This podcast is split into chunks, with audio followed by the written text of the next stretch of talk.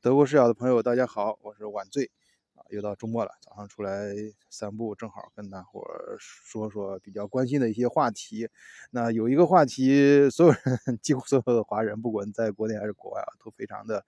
呃关心，就是房价。但是这个话题呢，呃，说不好了，很容易打脸啊。但是我觉得也没关系啊，咱们德国视角就是接地气嘛，就是聊一聊自己经历的和亲身呃嗯所见啊所闻就可以了。呃，咱们呃在德国的华人呢，啊也有好多是咱们听友啊，他也也也也是经常线下我们沟通那个关于房价事，这已经绕不开嘛这话题啊。即便是手上已经有了一套房，也在考虑要不要再买一套房投资啊。今年呢，二零二二年又是一个非常呃奇特的一个呃年份。这个这个年份至少上半年啊，发生了很多不可思议的事情，大家都看到，跟房我们就说跟房价有关的，跟物价有关的啊啊，中间嗯这种转折呀，呃很明显啊，在五月份的时候，呃房价就突然出现了没有以前涨得那么猛了，而且整个市场也在发生变化。我记得上一次聊天会好像就是还在。不久之前吧，最多也就两三个月之前，聊房价的时候，呃，还跟大伙儿 聊那个，呃，呃，呃，会好嘛，跟大家说这个抢房的经历啊，都到处都在加价，就是，呃，二战甚至是二战以前的房子啊，都都都得加价才能才能才有可能抢得到，呃，甚至于去看房啊，排队都不一定能排得上啊，就是人给你看房的机会都没有。然后那期节目确实会好讲的非常好啊，绘声绘色啊，大家有兴趣的话可以去听一听。但是到上个月就发生变化了啊，那很多发现，首先是去看房的人，你有机会了，不是不是因为你你你有机会，是因为看房人本身就少了，真正想去看房的人比以前都少了，而且呃，主要是主主要的背景呢，就是随着。呃，美联储加息，然后整个呃德国的利息也在往上涨啊，真的涨得非常快啊！就是三月份，我我印象非常深刻，因为我呃咱们老听友都知道，我搬家搬到慕尼黑地区这边，也在考虑这些买房什么的事儿嘛，啊，所以也非常关注啊，再加上咱们听友啊经常聊啊，所以我我我非呃对那个利银行利息啊什么买房有关的这些贷款政策非常的敏感。啊，就是在呃今年年初的时候，还是百分之零点几，然后二三月的时候慢慢开始涨的，涨涨也其实也不多，也是百分之一啊，百分之一点几，然后直到三月份还我谈到的银行利息还都是一点几，然后四月份的话，呃就开始接近二了，呃到四月中旬下旬的时候就是二点多。啊，五月份就是在中间在过渡啊，到五月份就很明显的是二点多了，就接近三了。然后前两天就是一跨一一跨进六月份啊，就儿儿童节之后啊，我再去找呃房银行还有呃那个那个是呃就是呃这房不是不是不是房产中介啊，就是那个。呃，贷款中介啊，就是这这我我我们那个我我认识那个当地的贷款中介，他就是当地人，在当地土生土长的，而且年龄很大，干了几干了一辈子了，呃，而且呃这边也有很多朋友用过他啊，觉得非常的靠谱。我自己跟他接触之后也非常靠，所以很多事我都咨询他，嗯，他就是他就是过来，我再问他这个贷款利率，他说那现在就起码都是百分之三起跳了。一般很多银行，你如果没有特殊的这种，呃，背景，不是就是你的抵押资产或者是你的个人信贷能力非常强的话，都要百分之三点五以上了。那也就是说，一个月之间从百分之一点多就跳到百分之三点多，这个速度是相当快的。中间百分之二的差距是意味着什么呢？也就是说，对于咱们普通家庭来说，银行贷款五十万欧元，那百分之二就是一万欧元。啊，一年你要多付一万欧元，就仅仅是利息这一块。那这个时候，显然咱很多听友就茫然了呀，因为以前想买房排队排不上啊，或者是要加价啊，抢房抢不到啊。那现在呢，哎，突然发现有机会了，而且卖家有时候愿意呃过来坐下来跟你谈了啊，甚至有些以前那个报价很高那个房价他没卖出去，他呃归勾过头来回头还想再找你谈，哎，这我都遇到过，啊就说你现在买不买啊？哎，但是咱们一般普通老百姓都有这心理嘛，你这反门找上主动找上门的，你这心里就开始打鼓了。那现在房价这么高啊，那个虽然就是说现在可以抢到了，那是不是该买呢？那我会不会正好把自己撂在这个山头上了？就是这个拐点，我们正好在这个拐点上买的，然后往后就一路下跌了。那我想这里面有一个根本性的原因啊，也是我刚刚说我跟那个呃，就是做金融贷款的。呃，那个呃老非非常资深的一个北阿特跟他交流啊，他他给我跟我聊这个事儿啊，啊，我说现在就是里面最根本的一个事儿是，现在德国的房价到底是不是虚高？就是我现在觉得，我觉得德国房价就是呃涨得太猛嘛，尤其是像一些热门城市周边啊这些地方，呃会不会是泡沫呢？因为被市市市中心热点城市给带动起来的，那它呃如果这个泡沫过去，那最先。呃，刺破的泡沫是就是这些地方的，也就是说，德国整体的看它的房价，它的真实价值中间的差距有多大呢？呃，然后我问是那个老同学，他就问我一个问题，就是说，你有没有注意过，呃，超市里面的，就是你必须要买的那些生活的必需品，是不是涨价？它的幅度有多大？哎，我回想一下，那最需要的就是我。原来跟大家聊过，刚到德国的留学生活，必须要买的，每个月就是怎么能够把一个一个一个礼拜的那个消费控制在十欧元之内啊？去超市也好像吃的还不错啊。那里面那肯定要买的就是像 Spaghetti 或者是那个呃德国超市那种米啊，亚超里面就贵了啊。然后这些东西，你像最早的时候，一包 Spaghetti 一包米都是就是德国超市里面都是呃两毛九，就是欧元两毛九。然后现在都涨到五毛九了，还有牛奶啊，最便宜的牛奶以前也是啊三毛九还是四毛九，现在都涨到呃七毛九八毛九了。这些东西呢，它都呃几乎在过去的这几年啊，尤其是最近这几年翻了一倍。那我跟老头就说，那确实啊，那这些东西它它它涨了，跟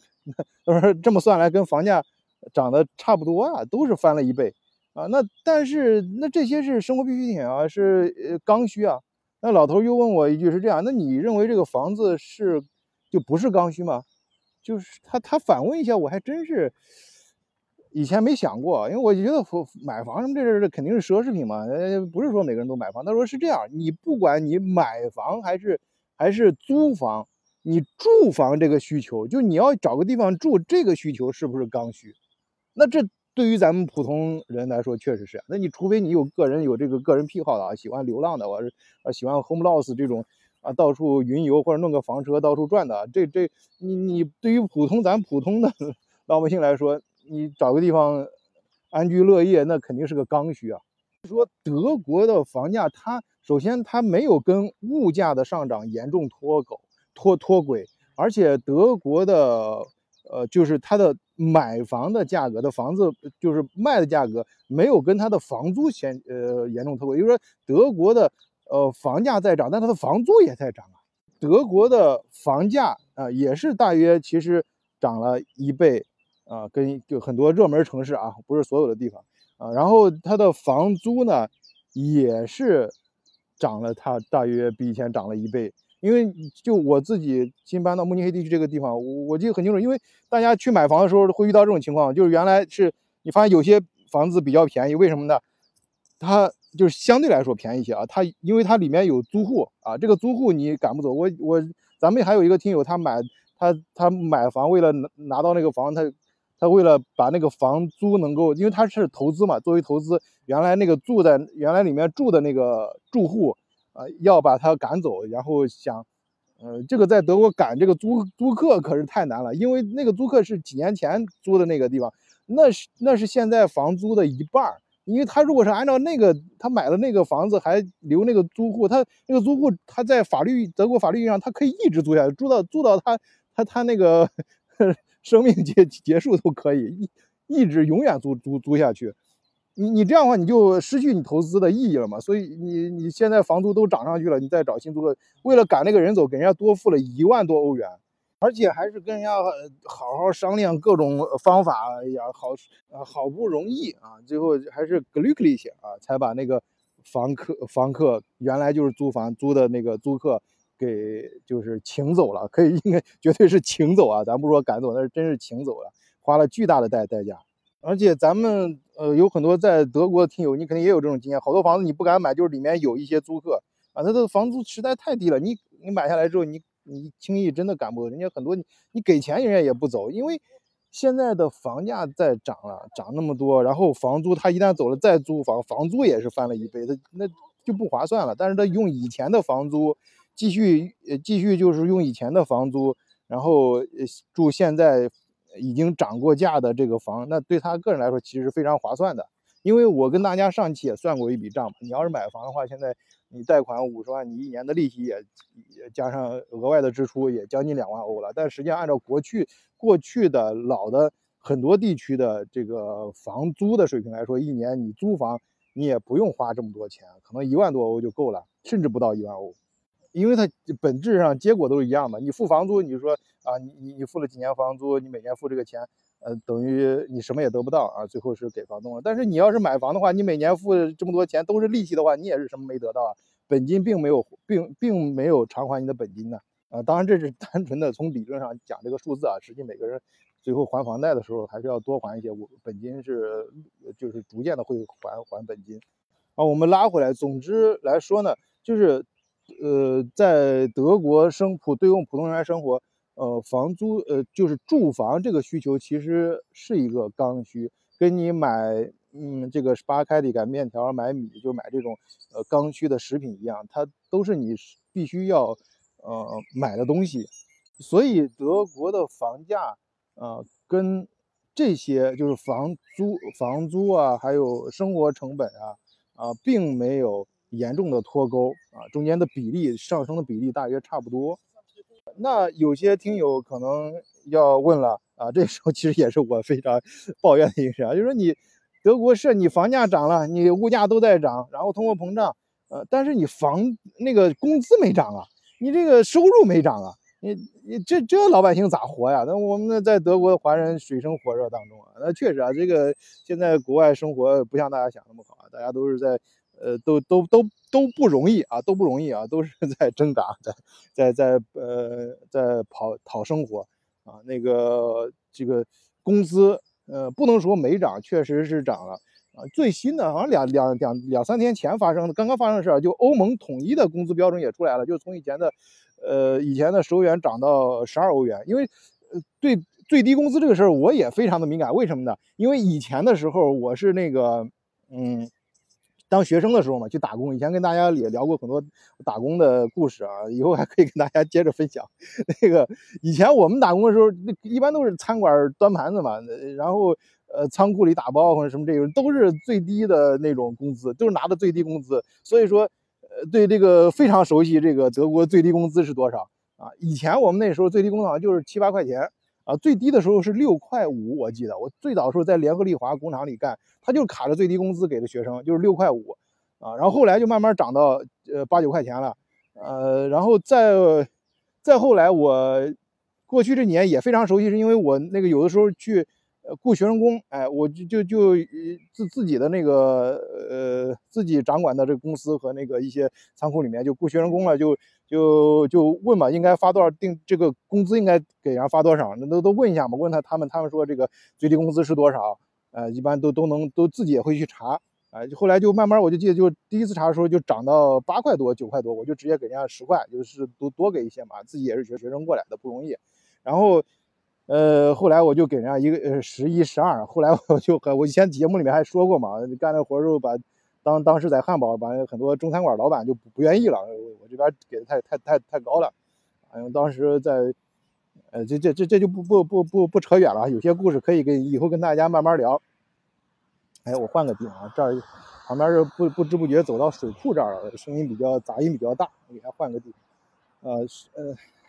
嗯，那听到这儿，可能有些朋友一开始问了：哎呀，你这个晚醉，你你就你就说，我们二零二二年要不要买房？哎，别废话那么多，绕来绕去的，是这样。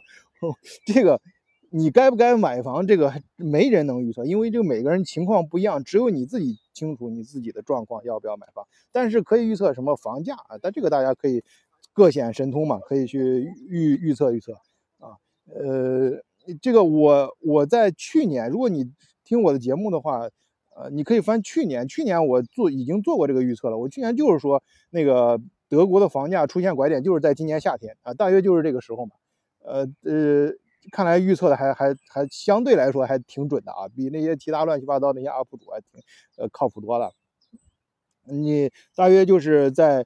现在明显就是五月份，现在就是房价上涨的势头已经停下来了，然后是。供大家可选的房子越来越多了，你会发，而甚至很多就是有些那个呃房，呃房呃就是卖房的人，呃给给你，你可以跟他谈价钱啊，可以在一块谈判啊，价格还可以往下压。我去年也说的很清楚，我预测的这个拐点不是说房价会往下降，而是说它的涨幅没有那么高了。如果它的，你想，如果德国的房它的涨幅。呃，没有那么快，而其他的物价又在上涨，德国通货膨胀也在继续的话，那变相的来说就是德国的房价在降了嘛。那现在的情况，呃，现在 现在是出现这个苗头了，我也不能把话说太死啊，要不然打到时候打过两过过过两天又发生什么事儿，呃，打脸会打的比较比较狠啊。反正就现在能看到的，我自己亲身经历的，也是咱们也也听那个咱们呃身边有朋友经历啊，我跟大家也分享了我那个。呃，认识这个，呃，老的这个比较老的资深的呃这个金融顾问啊，给我讲的。哎，对我接着刚把刚才那个就是房价各种物价在涨，但是工资没涨这个话题得说完啊，因为刚才这走到水库啊，是噪音太大，呃，把这事儿给忘了，我 又绕绕远了。回来说，就是最近刚刚两三天之前，呃，德国的，呃，就欧盟整个欧盟的。呃，最低工资标准，呃，这就是全部统一调了，调到最低十二十二欧元了，就每个小时十二欧元。嗯，当然，实际执行的时候，每个国家情况也不一样啊。相对来说，你像，呃呃，卢森堡就中间那几个小国啊，像德国算是中等靠上啊，然后就北欧什么这些地方的工资标准会高一些。然后那，呃，新加盟的一些。呃，欧盟的其他欧欧元区区的一些东边儿呃东欧的几个小国呢，可能就是呃最低工资会低一些。你像比如说像什么保加利亚呀、什么拉脱维亚什么这些地方，呃，然后最低工资啊，就是这个事儿啊，其实跟房价我觉得有一个相通之处，就是它的统一的价格可以定到那儿，你可以到哪儿说我都，呃，我这个最低的工资标准是多少，你不能低于这个啊。人家老板也承认，但是雇不雇你那就不一定了啊。你这个你要。德国，呃，现在啊，我看报纸上是写全国范围内那个都是出现，呃，缺工人，就是找不到工人，啊，干活找不到人，啊，就是这个这，但是具体的每个地方，我觉得差别其实还是挺大的，至少是像在慕尼黑周边地区啊，确实是，嗯，其实从前几年前就流流传着这句话，就是在慕尼黑。这个这个地区啊，就是包括周边啊这些这几个城市啊，这这几个像大家都耳熟能详的几个城市，像我说这个奥古斯堡，还有这个 Ingolstadt 啊，这个呃奥奥迪的总部，还有那个雷根斯堡啊，这几个大的那个汽车厂，几个制造中心都都都周边这几个城市，在这些地区呢，已就已已就这几年一直流传着一句话，就是找房子比找工作要难啊。你去那个这边要租房的时候，那个房东要看你的简历的，比那个老板看你简历看的都细啊，生怕你这个到时候赖账不付房租了。赶在德国，你这一旦你不不付房租，你说你失业了，或者是其比较困难，或者或者是按你什么原因都不给，就是不付房租了，这个要把你赶走是很难的一件事情。房东可是要付出很大的代代价，基本上就是。一一万多欧元是肯定要花的，然后还要耗上一年多的时间吧。这个我前面节目也跟大家提到过。然后以后吧，以后看有机会了，跟大家可以聊一聊具体的案例。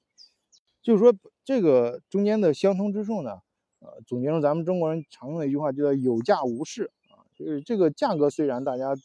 都摆在那儿，大家也都承认，但是你不一定能卖得出去啊。你工作。呃，你你你有些地方如果他，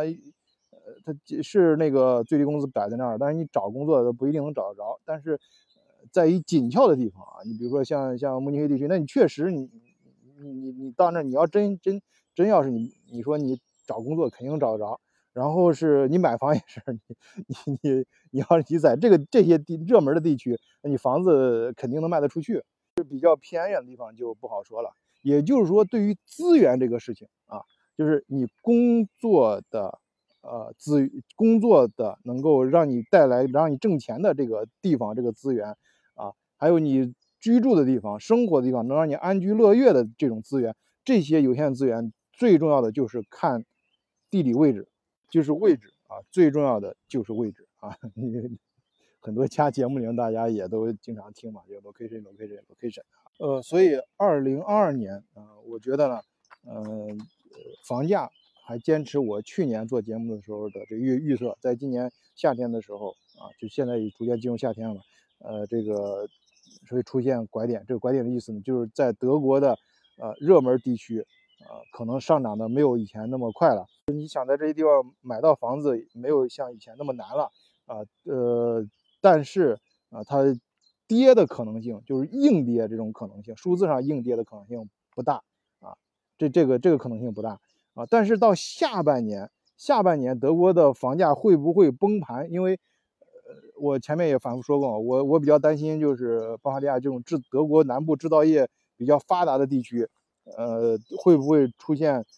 像底特律那样，整个这个支柱的行业，汽车作为支柱行业的这个整个行业，呃，塌方，然后引起整个经济面的崩那个崩塌，然后相相应的，以前都是那么多个工人在给你交房租、交房贷，那这些人突然呃失业了之后，那就是这么多张口啊、嘴啊，那你的房当当地的这个房价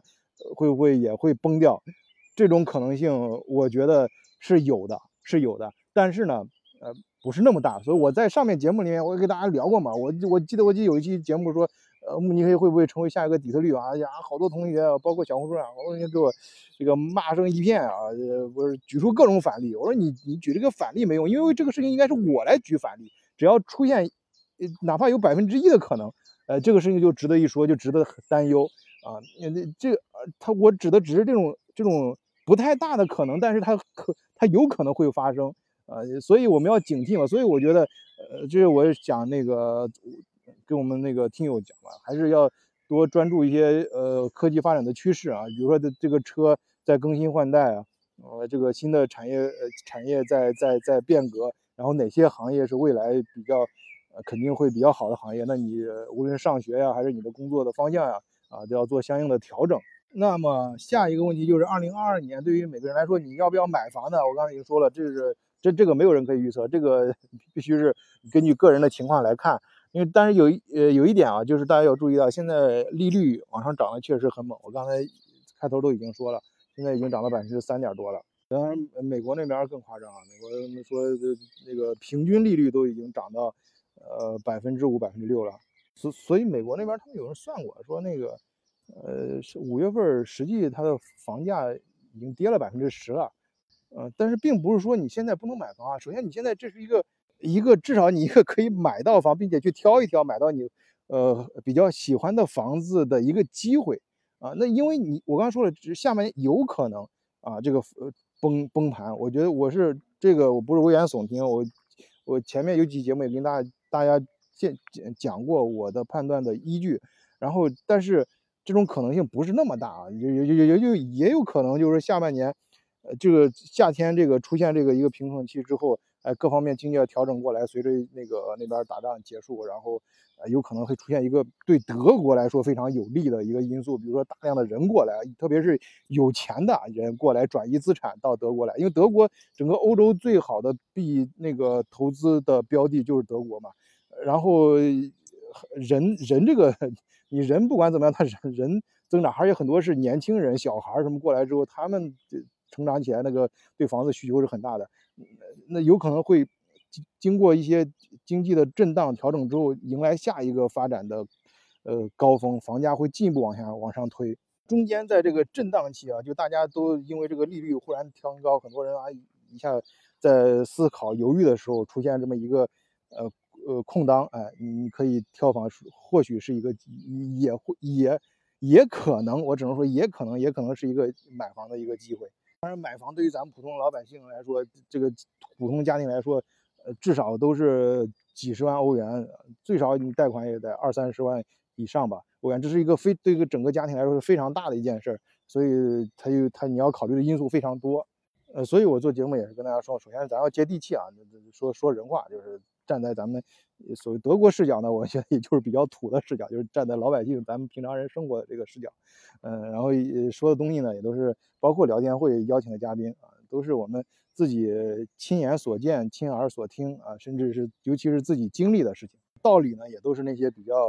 呃朴实的啊，经过咱们自己生活验证过的这些道理啊，不不那个高大上的、太缥缈的东西，嗯，尽量少说啊。有时候也会讲的，但是尽量说少一点。今天就跟大家聊到这儿吧。哎，最后跟大家照张照片吧，看一下我。呃，周末在这散步，这这旁边的景色啊，我放在留留言区吧。哎，也欢迎大家有什么呃问题啊，或者想说什么话，在节目下方的评论区留言啊。当然，更欢迎大家加入德国视角的听友群啊。入群方法呢，可以看节目简介啊，其实就是加咱们那个三哥啊三三仙的微信，他会拉你入群。已经在群里面的听友想。呃，换一换群呢，哎，觉得想换一个不同风格的群，也可以找三仙啊，他帮你调整一下。好，谢谢大家收听，祝大家周末愉快。